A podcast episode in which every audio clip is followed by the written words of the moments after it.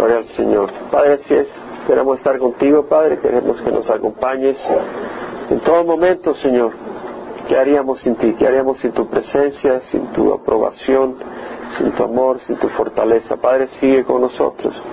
Te damos gracias porque podemos alabarte y exaltar tu nombre, porque tú eres digno, Señor, digno de todas las alabanzas que fluyen de un corazón que ve tu fidelidad, que ve tu amor, que ve tu propósito, que ve tu plan para nosotros. Te damos gracias, Señor, en nombre de Jesús. Amén. Salmo 34. Acuérdense el trasfondo de este salmo, ¿verdad? Eh, David regresaba de la batalla contra los filisteos y haber matado a Goliat. Y salían las mujeres cantando, Saúl mató a sus mil, sus miles y David a sus diez miles. Y bueno, el Señor está haciendo ya eh, desmoronar el, el reinado de Saúl por su desobediencia y había dicho que quitaba el reino y se lo iba a dar a alguien más digno que él y había ungido a través de Samuel a David como nuevo rey. Pero David eh, respetó el momento oportuno con que fuera Dios quien lo pusiera a él de rey y no él el que se volara Saúl para él tomar esa posición. Supo esperar. Y vemos cómo eh, Saúl, sin embargo, cuando oyó esta alabanzas a David, se enojó y el día siguiente mientras David tocaba el arpa, Saúl agarró su lanza y lo trató de clavar dos veces. David se le escapó. Después eh, vemos de que eh, le ofreció a su hija Mical, le había ofrecido a su hija Merab, pero después no se la dio y luego le dijo, te voy a dar mi hija Mical, pero tienes que matar a cien filisteos, me da los cien prepucios de ellos para vengarme de mis enemigos. Pero la verdad es que él quería que David muriera en manos de los filisteos, tratando de matarlo. Pero David fue favorecido por Dios. Y el Señor le dio victoria y mató a 200 filisteos. Entonces le tuvo que dar a su hija Mical. Y Mical amó a David y le fue fiel. Sobre todo al principio. No que le fue infiel inmoralmente, pero después eh, cometió un error al despreciar a, David cuando traían el arca a Jerusalén. Pero de todas maneras, eh, vemos después de que eh, cuando ve el Señor, eh, Saúl prosperar a David, y además peleaba las batallas contra los filisteos y la gente estaba muy entusiasmada por este nuevo líder que se destacaba en el ejército de, Israel. Saúl le dice a Jonatán su hijo que matara a David y le dijo lo mismo a los siervos. Pero Jonatán eh, intercedió por David diciendo, hombre, si él nos hizo un gran favor, él peleó la batalla contra Goliat, nadie se atrevía, nos ha hecho bien, no te ha hecho ningún mal, porque lo quieres matar. Y Saúl eh, reconoció y dijo, no, ya no lo voy a matar, pero una vez más después el espíritu maligno de parte de Dios inquietó a Saúl y agarró el lanza y trató de volver a matar a David. David se le escapó, fue a su casa mandó espías a la casa de David. Mical se dio cuenta y le dijo, ¿sabes qué? Vete porque si no mi papá te mata. Y lo sacó por la ventana y escapó. Y huyó y vemos en el capítulo 21 que del primer Samuel, no vayan ahí porque tenemos que correr, vamos a estar en Samuel 30, en Samuel 34, pero cuando llega David a Nob, ahí está el sacerdote Ahimelech, y lo interesante es que le dice, ¿por qué vienes solo? No hay nadie contigo. Y David le responde al sacerdote, el rey me ha encomendado cierto asunto y me ha dicho que no sepa nadie acerca del asunto por el cual te envío y que te he encomendado. Yo he citado a los jóvenes a cierto lugar. Vemos acá que David miente. David no tenía que mentir, David podía haberle dicho a Ahimelech, mira lo que está pasando, es injusto, Saúl me está siguiendo, Saúl me ha querido matar todas estas veces, yo no he hecho nada. Podía haberle dicho la verdad a Ahimelech y encomendarse a Dios, pero vemos a este hombre de Dios, a este hombre con una pasión por amar a Dios y por servir a Dios y por el celo por el pueblo de Dios, pero vemos aquí quebrantado y mintiendo en la desesperación.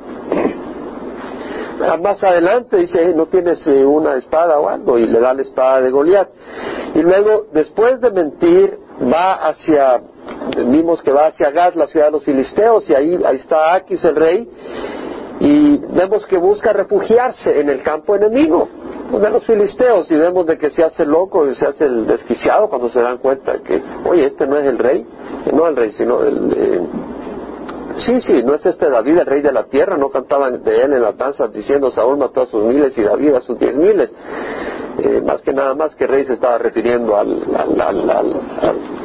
al, de mayor poder ahí, de mayor eh, eh, impacto. obviamente David estaba por encima en cuanto a su comportamiento y prosperidad del rey. Entonces vemos acá de que se finge demente y actúa como loco y, aquí dice, aquí veis al hombre portándose como un loco porque me lo traes y se va. David se va y se va a la cueva de Adulam.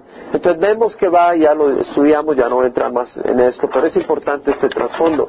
David, un hombre de Dios, un hombre entregado, miente, va al campamento enemigo, tiene que fingir de loco para poder escapar y gracias a Dios no lo matan y, huye a la cueva de Adulam. Y es ahí donde saca este salmo. Y dice, bendeciré a Jehová en todo tiempo, continuamente estará su alabanza en mi boca. Ahora, ¿qué quiere decir bendeciré al Señor? Yo puedo entender cuando dicen que el Señor te bendiga, es decir, que el Señor te prospere, que el Señor te favorezca. Oye, tengo que pasarle un examen de manejar. Bueno, que el Señor te bendiga, es decir, que el Señor te prospere y pases. Mira, tengo un problema, necesito trabajo, que el Señor te bendiga, que el Señor te dé un trabajo. O estoy enfermo, que el Señor te bendiga y te sane. ¿Verdad? Pero, ¿cómo vamos a bendecir a Dios? ¿Acaso le vamos a decir a Dios, eh, yo te bendigo, es decir, yo te favorezco? ¿Cómo vamos a favorecer a Dios? ¿Eh? ¿Qué quiere decir bendecir a Dios? Es importante entender qué significan estas palabras no solo usarlas religiosamente sin saber su significado. Cuando se aplica al Señor, la palabra bendecir quiere decir barak en el hebreo y quiere decir alabar, celebrar, adorar a Dios con rodillas dobladas. Literalmente quiere decir quebrantamiento, quebrantamiento de las rodillas. Habla de reverencia, postrarse de rodillas, un temor santo, es decir, alaba a Dios con un sentido, con un espíritu de reverencia. Alabar a Dios, ¿qué quiere decir? Alabar a Dios. Alabar a Dios es reconocer a Dios, su misericordia, su favor, su fidelidad, su poder, su bondad, su salvación. Ahora, interesante que dice, bendeciré a Jehová en todo tiempo, en todo tiempo, all times es en inglés, at all times, en, en todo momento, en las buenas y en las malas. Y, como que se cayó alguien ahí. Ah, mira, chequear a ver qué pasa ahí. Gracias. Eh, es decir, al, Señor en todo tiempo es eh, en las buenas, en las malas, eh, ya sea que hay abundancia, ya sea que no hay abundancia. ¿Por qué? Porque el Señor es fiel tú puedes alabar al Señor en todo tiempo. Interesante que dice, continuamente estará su alabanza en mi boca. Continuamente eh, es literalmente todos los días, permanentemente, perpetuamente, siempre, sin parar. Ahora, piensa una cosa, si alguien te salva la vida, cada minuto que tú vives, se lo debes a esa persona. Si alguien te salva la vida, cada minuto que tú vives se lo das a esa persona. Si alguien te libra de la, esclavitud, cada día que tú vivas, cada día que tú vivas y eres libre, se lo debes a esa persona. ¿No? Y el Señor nos ha librado de la esclavitud del pecado. El Señor nos ha, nos ha librado de la esclavitud de Satanás, éramos esclavos de la oscuridad. El Señor nos ha bendecido dándonos vida eterna, íbamos a la condenación eterna. Entonces cada día podemos darle gracias. Por eso dice, alabad al Señor en todo tiempo, continuamente estará su alabanza en mi boca. Pablo dice, el amor de Cristo nos apremia habiendo llegado a esta conclusión, que uno murió por todos. Por consiguiente todos murieron y por todos murió, para que los que vivan vivan para Él. ¿Verdad? Porque Él murió por nosotros. Entonces cada día se lo debemos al Señor. Cada día hemos de vivir para el Señor. Bendeciré al Señor en todo tiempo. Una vez más la palabra bendecir implica reverencia. Adorar al Señor. El Salmo 2.11 dice adorar al Señor con reverencia y alegraos con temblor. Una manera de bendecir al Señor es con alabanzas, ¿no? Y proclamar su grandeza. Pero hay que hacerlo con reverencia y alegría y temblor. Es importante entender esto. Ahora, luego dice, en el Señor se gloriará mi alma, lo oirán los humildes y se regocijarán. Es decir, en el Señor. Gloriar quiere decir eh, eh, sentirse orgulloso del Señor. Si de algo te vas a sentir orgulloso es del Señor. No de ti, no de, del Señor. Si en alguien podemos vanagloriarnos, no sería vanagloriarnos, sino gloriarnos. Si en alguien podemos gloriarnos en el Señor. Y mi alma dice mi ser, Señor, en el Señor se gloriará, se gozará mi ser. Yo tengo un gran Dios. Y algunos dicen, bueno, yo tengo una gran nación, un gran país, ¿verdad? O, un gran presidente. Bueno, yo no sé si aquí alguien diga eso, pero, pero tú puedes decir, yo tengo un gran Dios. Eh, los musulmanes extremistas se, se glorían en su Dios, Alá, y están dispuestos a dar su vida, y Alá es lo mejor. Y se lo oirán los humildes y se regocijarán. La palabra humilde acá es, uh, en el hebreo, anar, quiere decir pobre, alguien, alguien eh, humilde, afligido, necesitado. Puede implicar humilde económicamente eh, alguien desprovisto, eh, eh, apretado. Se aplica en varias ocasiones, la vemos en el Antiguo Testamento, una de ellas es en Génesis 15:13. Si vas a Génesis 15, pon tu mano en, en, Salmo 34 para regresar, pero en Génesis 15:13 te das cuenta cuando el pueblo de Israel eh, va a ser afligido y el Señor se lo profetiza a Abraham. En Génesis 15:13 Dios le dice a Abraham, ten por cierto que tus descendientes serán extranjeros en una tierra que no es suya, donde serán esclavizados y oprimidos cuatrocientos años. O sea, afligidos. La palabra humilde, anar, quiere decir ahí eh, afligido, humillado, oprimido. Lo en el Señor se gloriará mi alma, lo oirán los oprimidos y se regocijarán. Aquellos que están presionados, aquellos que están bajo una carga tremenda, que se sienten aprisionados. En Génesis 16, habla de cuando Abraham le dijo a Sarai, mira tu sierva está bajo tu poder, haz con ella lo que mejor te parezca, porque Sarai empezó a sufrir con esta sierva, con la esclava Agar que empezó a, a provocar a envidia a Saraí que no podía tener hijos porque era estéril. Y le dice, haz con ella lo mejor que te parezca. Y Saraí la trató muy mal y ella huyó de su presencia. La palabra la trató muy mal es anar. O sea, la, empezó a, aplastar prácticamente.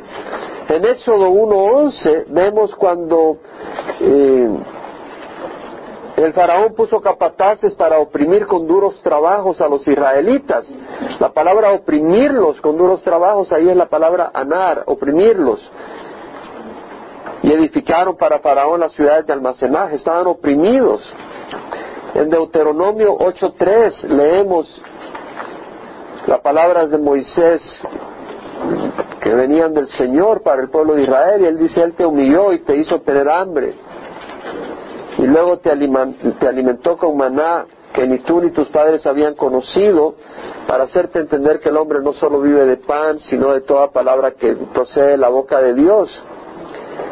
Entonces, aquí vemos que fue el Señor el que oprime al pueblo de Israel. Él te humilló y luego te hizo tener hambre. Y te, alimentó con el maná del cielo, ¿verdad? Para hacerte entender que el hombre no solo vive del pan. Entonces había un propósito, el Señor quebrantó al pueblo de Israel y estaban desesperados. Y cuando el Señor dice, bueno, voy a dar los voy a alimentar de su palabra, viene esa promesa y literalmente viene pan del cielo. Y esto se aplica también al pan espiritual, ¿verdad? No solo de pan vive el hombre, sino de toda palabra que sale de la boca del Señor. Entonces vemos acá la palabra opresión. Entonces, en el Señor se gloriará mi alma, lo oirán los humildes. ¿Qué quiere decir? Que si tú estás oprimido, si tú estás afligido, tú tienes razón para regocijarte porque David estaba en esa situación. Y David no estaba actuando rectamente, ¿verdad? Estaba tan afligido que estaba mintiendo. No que Dios lo favorezca, pero estaba tan afligido que hasta se fue a refugiar en el campamento de los filisteos Entendemos la situación eh, de, este salmista, inspirado por el Señor. Y luego dice, engrandeced al Señor conmigo y exaltemos aún a su nombre. Antes de cubrir eso, cuando dice en el Señor se gloriará mi alma, lo oirán los humildes y se regocijarán, recordemos las promesas del Señor, ¿verdad? Eh, lo vemos en este salmo, o sea, lo oirán los humildes y se regocijarán porque vieron lo que Dios hizo por David, ¿verdad? Pero Dios lo promete para nosotros. En Hebreos 10, 35, 36 dice, no desechéis vuestra confianza, ¿verdad? David estaba desesperado no desechó la confianza en Dios, pero estaba desesperado y empezó a tomar las cosas por su cuenta. No desechéis vuestra confianza. Qué tan importante es que abracemos esa promesa del Señor en Hebreos 10, 35, 36. Dice, no desechéis vuestra confianza, la cual tiene gran recompensa, porque tenéis necesidad de paciencia para que cuando hayáis hecho la voluntad de Dios obtengáis la promesa. Primera de Pedro 5, 6, 7 dice, humillados bajo la poderosa mano de Dios para que los exalte a su debido tiempo, humillados. Es decir, acepta, acepta, porque tenemos que tener cuidado, porque dice, en el Señor se gloriará mi alma, lo oirán los humildes y se regocijarán. Hay una, hay una tendencia, ¿verdad?, en el mundo que si estás siendo presionado a resistir y a rebelarse contra el Señor y hacer las cosas a tu manera. Y no, lo vemos en Getsemaní como nuestro Señor Jesucristo se humilló y Él aceptó la voluntad del Señor. ¿A, qué nivel tenemos que aceptar la presión que no podamos tener en la vida? ¿A qué nivel podemos y debemos de aceptar? El Señor nos muestra el ejemplo de Job que dijo, aunque Él me mate, en Él esperaré. ¿Verdad? Y dice, aunque Él me mate, en Él esperaré. a ese nivel lo vemos personificado en Jesucristo. Aunque Él me mate, en Él esperaré. No mandó el Señor a Dios a su Hijo a morir en la cruz. Aunque Él me mate, en Él esperaré. Pero en el Señor se gloriará nuestra alma, tarde o temprano. Jesús se pudo gloriar. Y todos los que pongamos la fe en nuestro Señor Jesucristo, sin condición. Ahora dice, engrandecer al Señor conmigo y exaltemos aún a su nombre. Ahora, ¿cómo va a engrandecer al Señor? ¿Acaso el Señor es pequeño y hay que hacerlo grande? Engrandecer al Señor conmigo. La palabra quiere decir magnificar, hacer que crezca. Bueno, lo que quiere decir es hacer para algunas personas nuestro Dios es pequeño. ¿Verdad? Nuestro Dios no tiene poder, pero nuestro Dios tiene poder. Y engrandecer al Señor es mostrar el poder de Dios, exaltar el poder de Dios, hacer conocer el poder de Dios a las otras personas. Eso es engrandecer al Señor. Engrandecer dice al Señor conmigo, es decir, en, lugares, en situaciones, en, en, grupos, no tienen idea de que Dios vive y que es poderoso y capaz de actuar y deseoso de actuar, que tiene un gran amor. De gran fidelidad de gran ah, de grandes atributos nuestro Señor es, es grande y podemos engrandecerlo haciendo conocer esos atributos. Dice, exaltemos aún a su nombre. Ahora, cuando pienso en Efesios, en engrandecer al Señor, bueno, el, eh, Pablo quería engrandecer al Señor. Y lo vemos en Efesios 3. En Efesios 3, tengan la mano en en Salmos, no pierdan de, ahí, de vista Salmos. Pero en Efesios 3, Pablo ora para que Jesús sea engrandecido en su iglesia. Ora por eso. Pero pensando en la iglesia, porque dice, Jesús es tan grande, ¿cómo es posible de que el pueblo no, no experimente la grandeza de Jesús?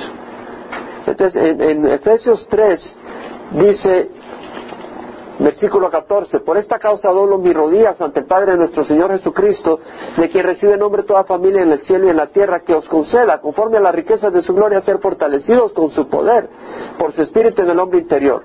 Entonces, el Señor va a ser fortalecido, va a ser engrandecido en la medida que sus hijos caminemos con poder, ¿no? Amén. En la medida que caminemos con el poder del Señor, el Señor va a ser engrandecido.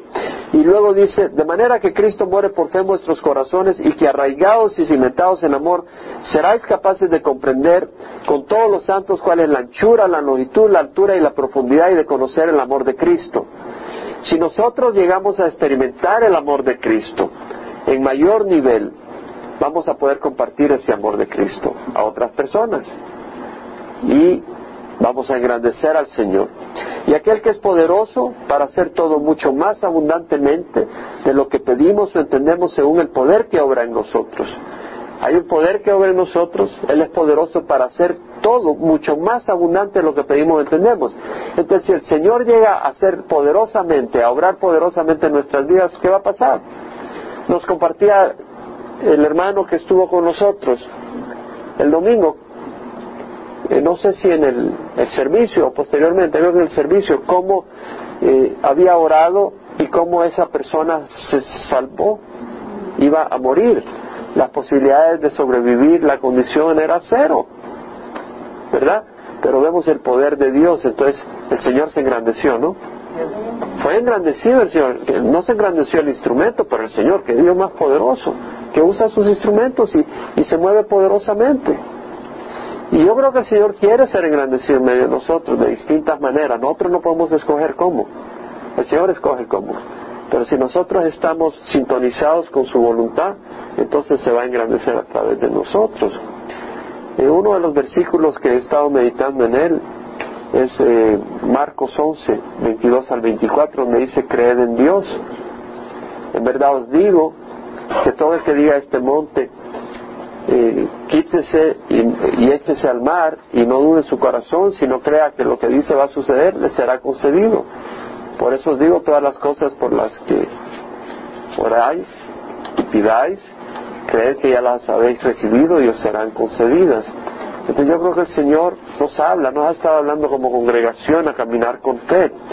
Yo creo que si caminamos con fe, y oramos y buscamos al Señor, el Señor va a ser engrandecido en medio de nosotros. Entonces, engrandecer al Señor conmigo, dice la palabra, y exaltemos aún a su nombre. La palabra exaltar quiere decir elevar a otro plano, levantarlo, exaltar al Señor conmigo. Ahora, acá exaltemos aún a su nombre, bueno, quiere decir ponerlo por encima de todo otro nivel. Y podemos ver efectivamente de que el Señor está arriba de todo. venimos de la tradición donde el Señor Jesús está puesto a nivel de otras personas. ¿No? O sea, algunas personas vienen a través de María, algunas personas eh, piensan en los santos, no, tal santo te va a hacer tal favor, es poner a Jesús al nivel de otras personas. Pero Jesús es una categoría en sí solo, con el Padre y el Espíritu Santo. No están a la par de otros hombres. En Hechos leemos que Jesús es la piedra desechada por los constructores, pero que ha venido a ser la piedra angular, y en ninguna otra hay salvación, porque no hay otro nombre bajo el cielo dado a los hombres, bajo el cual hemos de ser salvos leemos que la palabra del Señor dice que Dios exaltó a Jesús hasta lo sumo y le confirió el nombre que está sobre todo nombre, para que al nombre de Jesús se doble toda rodilla, lo que está arriba, en el cielo, en la tierra y bajo la tierra, y que toda lengua confiese que Jesús es Señor, Señor, o sea, por encima de todo. En Isaías 42.8, el Señor dice, yo soy Jehová, ese es mi nombre, mi gloria, a otro no daré, ni mi alabanza a imágenes talladas. Entonces Jesús está en una categoría por sí. O sea, Dios está no lo podemos poner a la par. Entonces, engrandecer a Jehová conmigo, exaltemos aún a su nombre. No podemos decir, no podemos poner a Dios a la par de nada más. Y eso es lo que dice el salmista. Busqué a Jehová y él me respondió, dice. Ahora, antes de hablar de buscar a Jehová, ¿en qué situaciones se va a engrandecer el Señor? ¿En qué situaciones se puede engrandecer el Señor? ¿Perdone? En las imposibles. Entre más imposible, a nadie le gustan las situaciones. ¿A quién de ustedes le gustan las situaciones imposibles? A mí no me gustan. En la naturaleza humana nos desinflamos, ¿cierto o no? Bueno, en Salmo 46, 10 dice, estad quietos y sabed que yo soy Dios, exaltado seré entre las naciones, exaltado seré en la tierra. Ahora, es importante recordar a David cómo estaba afligido. Porque alguno dice, oye tú que eres un cobarde que estás afligido. No, el punto no es que tus emociones estén traicionándote. El punto es que tú sigas ahí, aunque tus emociones te traicionen. No sé si me explico. Porque las emociones van a dar por todos lados, somos humanos. Y nos vamos a afligir. Pero el punto es seguir en la fe. Ese es el punto. ¿Me explico? Y si ahora, por ejemplo, cuando yo voy a cierto lugar, ustedes ya saben qué lugar voy, no tengo ningún problema a veces estar haciendo algunas cosas que sé que honro al Señor por arriba de las autoridades de dicho lugar. No tengo problema. No tengo temor. Dios me da una paz bien especial. Pero a veces no siento paz en algunas situaciones. ¿Verdad? Pero no por eso el Señor va a dejar de ser fiel. Lo importante es que nosotros sigamos donde debemos de estar, en la voluntad del Señor. Eso es lo que es importante. Entonces el Señor se va a engrandecer en situaciones difíciles. Cuando David se enfrentó a Goliat, fue una gran oportunidad para engrandecer el nombre del Señor. Cuando el pueblo de Israel estaba entre la espada y la pared, estaba el mar rojo por, el, por adelante y los carros del faraón por detrás. Era imposible la situación, pero una gran oportunidad para engrandecer al Señor. Cuando tenían que tomar a Jericó por orden del Señor, una ciudad amurallada, ¿cómo vamos a hacer? El Señor les había dado órdenes de hacer algo. ¿Cómo lo vamos a hacer? Una gran oportunidad para engrandecer el nombre del Señor. Ellos tenían que obedecer, punto. Pero lo único que tenía que hacer era obedecer, aunque pareciera ridículo. Cuando Abraham tenía 99 años y no había nacido un, niño de su esposa Sara, entre él y Sara, y Sara era estéril, y Sara ya tenía los 90 años, y a los 90 años le nace a Sara un bebé, una gran oportunidad para engrandecer el nombre del Señor. Cuando Lázaro había muerto, era una gran oportunidad para engrandecer el nombre del Señor. De hecho, el Señor esperó a que Lázaro muriera para mostrar su poder. Dice la palabra del Señor, yo soy Jehová, el Dios de toda carne, habrá algo imposible para mí. Cuando Job sufría, ¿no fue una gran oportunidad para engrandecer al Señor? ¿Cómo se engrandeció el Señor? Con la fidelidad de Job en medio de la crisis. Porque Satanás dijo, Él te sirve porque tú lo has favorecido quítale la mano y a ver si no te maldice. ¿Y cómo engrandeció Job al Señor mostrando de que el Señor es, es hay muchos podemos amarle por encima de nuestro bienestar. Que ese es un Dios tan grandioso que merece nuestro amor aunque no nos dé el bienestar físico y, de salud. Eso. Cuando Jesús moría en la cruz, ¿no se engrandeció el Señor? ¡Qué gran amor! ¿No fue engrandecido? Cuando vemos a Jesús que fue capaz de sufrir por amor a nosotros y que no, no maldijo, pero que bendijo, y en nuestras circunstancias se va a engrandecer al Señor, tenemos que permanecer fieles a Él. Eso es lo que tenemos que hacer, permanecer fieles al Señor. Y una vez más, si tus emociones te traicionan, no te preocupes, tú sigue haciendo lo que es correcto. No te preocupes por los... Nosotros le damos mucho énfasis a nuestros sentimientos, ¿verdad? ¿Cómo nos sentimos? Y creemos que hay una diferencia en estar y sentir, ¿verdad? todos estamos acá, no importa cómo te sientas. Entonces, si tú estás en un barco y te sientes como que se va a hundir, pero si ese barco no se hunde y tú estás en ese barco, no te vas a hundir. no importa cómo te sientas. Y si tú estás en un barco que parece que no se va a hundir, pero estás en el barco que se va a hundir, lo siento, mi amigo, te vas a hundir. ¿En dónde estamos? En Jesucristo. Y debemos de permanecer en Jesucristo. Y el Señor se va a engrandecer en la manera que Él escoja engrandecerse. ¿Cómo se engrandeció en Job? Distinto a cómo se engrandeció en otros con otras personas, ¿verdad? pero el Señor se va a engrandecer. Ahora dice, busqué a Jehová y él me respondió, bueno, el Señor no se perdió, ¿verdad? Es como alguien que me dice, llamé por teléfono y, oí el, mensaje, ahora no me encuentro. Y lo llamé, le dije, bueno, cuando te encuentre yo te aviso porque está, está triste que no te hayas encontrado. Porque si andas perdido te vamos a buscar, le dije. Eh, ¿Verdad? Entonces acá dice, busqué al Señor, el Señor no anda perdido. Busqué al Señor y Él me respondió y me libró de todos mis temores. Ahora la palabra buscar no quiere decir que el Señor está perdido, quiere decir, eh, eh, estoy buscando la, presencia del Señor, que Él me responda, que sea real, que no sea un concepto mental. Pero, Señor, ¿qué está pasando? Ayúdame. Pero también implica algo más. La palabra en el, en el hebreo quiere decir consultar, inquirir.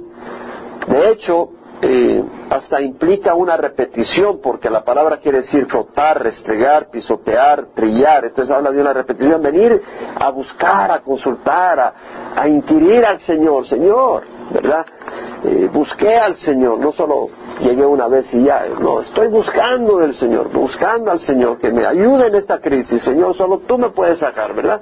Busqué al Señor, pero también implica someterse, buscar la voluntad del Señor, buscar el señorío del Señor en su vida. Porque en Isaías 55, 6, 9 dice, buscar al Señor mientras pueda ser hallado. Una vez más no es que el Señor se haya perdido, sino que puede ser que si tú dejas de buscar al Señor en el momento oportuno, después no lo vas a hallar, es decir, el Señor no te va a responder. El Señor va a cerrar su, su, su palabra, va, va a dejar de actuar a favor tuyo porque tú lo has ignorado. Y si tú sigues ignorando al Señor y en un momento donde el Señor dice, bueno, ahora te voy a ignorar yo a ti, aunque me grites y clames y todo, no te voy a hacer caso. Entonces dice, buscar al Señor mientras pueda ser hallado, Isaías 55, 6 al 9, llamarle en tanto está cerca, abandone el impío su camino y el hombre inicuo sus pensamientos. Entonces vemos que está diciendo, abandone el impío sus caminos. Buscar al Señor quiere decir, Señor, voy a ponerme en orden contigo, voy a hacer tu voluntad.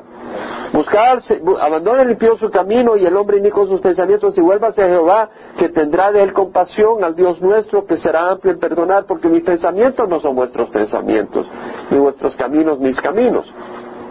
Porque como los cielos son más altos que la tierra, si son mis caminos más altos que vuestros caminos, y mis pensamientos que los vuestros. Entonces, cuando dice busqué al Señor y Él me respondió y me libró de todos mis temores, es busqué al Señor. Ahora luego dice, los que a Él miraron fueron iluminados sus rostros jamás serán avergonzados. Hay que poner la vista en el Señor. ¿Qué es lo que hacemos hoy? Venimos a poner la vista en el Señor. No, no tenemos la tendencia a poner la vista en los problemas. Necesitamos venir a poner la vista en el Señor. Es necesario, yo no sé con qué frecuencia hay que hacerlo. Yo sé que lo tengo que hacer todo el tiempo. Enfocarnos en el Señor. Los que a Él miraron fueron iluminados, sus rostros jamás serán avergonzados. Esta es una promesa del Señor. Ahora tú no puedes estar viendo al Señor y ver el pecado, ¿verdad? Porque no, no son compatibles. Si tú pones los ojos en el Señor, no vas a estar en el pecado. Y si tú pones los ojos en el Señor, vas a ser iluminado. Tus rostros no verán, no serán avergonzados. El Señor te va a sacar adelante. Este pobre clamó y el Señor le oyó y lo salvó de todas sus angustias. El ángel del Señor acampa alrededor de los que le temen y los rescata. El ángel del Señor es un término que se aplica eh, al Señor, a Jesucristo, una teofanía. Y vemos que en, Deuteronomio 23 dice, Jehová tu Dios anda en medio de tu campamento para librarte y derrotar a tus enemigos delante de ti. Por lo tanto, tu campamento debe ser santo. es un, eh, si no se aparta de ti el Señor. Deuteronomio 23, ese es un versículo bonito para aprender 23.14. Jehová tu Dios anda en medio de tu campamento para librarte y para derrotar tus enemigos delante de ti. Por tanto, tu campamento debe ser santo. Y Él no debe ver nada indecente en medio de ti, no sea que se aparte de ti. Entonces el Señor nos da esa exhortación y acá dice Jehová, el ángel de Jehová acampa alrededor de los que le temen y los rescata. De los que le temen, los que quieren que su campamento sea santo. Probad y ved que el Señor es bueno. Salmo 34.8 probad, tomad la oportunidad, empieza a obedecer al Señor, busca su palabra, busca su luz y verás que el Señor es bueno. Cuán bienaventurado es el hombre que en Él se refugia. Refugiarse en el Señor. Refugiarse en el Señor quiere decir, en medio de la crisis, no actúes en la carne. En medio de la crisis no busques actuar como sabe que no debes actuar. Busca de acuerdo a la voluntad de Dios.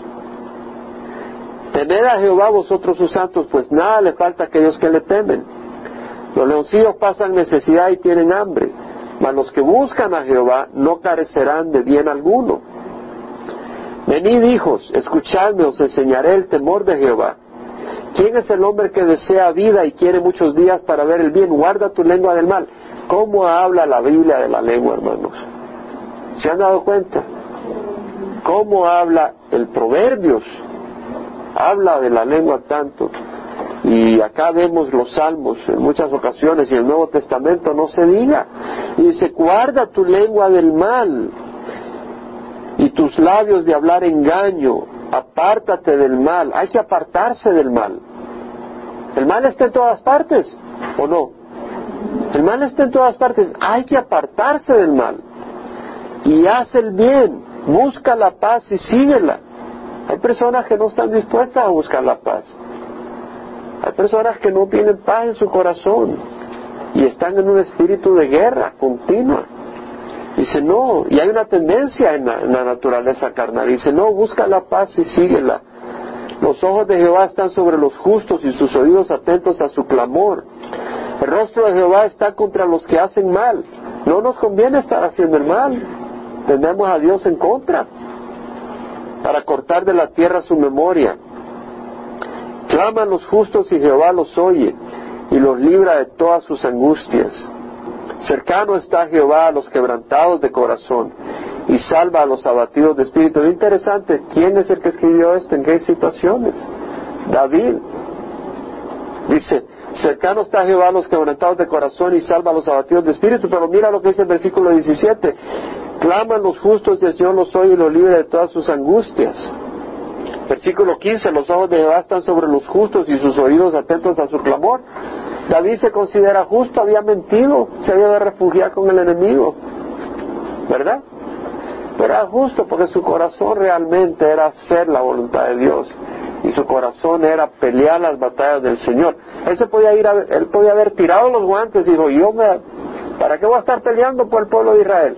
Saúl me sigue como que soy una rata, ando de arriba para abajo. Mejor me voy a un a una finquita ahí, planto unos árboles y ya tranquilo. Pero él siguió peleando la batalla. Entonces es importante que sigamos nosotros peleando la batalla. Dice el versículo 19, muchas son las aflicciones del justo. ¿Cuántas? Muchas. muchas. Pero de todas ellas nos libre el Señor. Vamos a ser afligidos por situaciones naturales, ¿verdad? Eh, tuvimos un accidente y sobre todo algunos de nosotros que andamos con el celular, yo no sé, yo creo que el Señor manda 50 ángeles alrededor mío, porque de veras que soy más distraído, hoy andaba todo el tiempo con Ernesto y me pasaba equivocando en el frío y le Ernesto, yo no puedo comer, coma de mascar y caminar, y si tú me hablas yo me pierdo constantemente, le decía, ya no me hables. los cubanos hablan como si son metralleta. mira, yo me estoy confundiendo a cada rato, le decía. Ya no te voy a hablar, ya no te voy a hablar. Hasta para llegar a mi casa me confundía. Entonces hay razones naturales para confundirse, ¿no? Pero, pero también hay situaciones eh, sobrenaturales, donde el enemigo te va a afligir sobrenaturalmente. Dice, muchas son las aflicciones del justo, pero de todas ellas los libra el Señor. Él guarda todos sus huesos, ninguno de ellos es quebrantado. La maldad hará muerte al impío y los que a los que aborrecen al justo serán condenados. Cuidado, aborrecer al justo. Luego dice, el Señor redime el alma de sus siervos y no será condenado ninguno de los que en él se refugian, no será hallado culpable ninguno de los que en él se refugian. Jehová redime el alma de sus siervos. Son, esperanzas, son palabras de esperanza, son palabras de bendición. Dentro de todo este salmo, no puedo quitar la vista de las condiciones en que las escribió David. No puedo quitar la vista. No fue un hombre que se hubiera visto de que tenía una fe tremenda que dice, no, no tengo que mentir, voy a decir al sacerdote lo que está pasando y Dios me va a proteger. No, andaba huyendo, desesperado, mintiendo, y sin embargo el Señor lo libra y declara este salmo sin ninguna culpabilidad, sino dice, el Señor es maravilloso.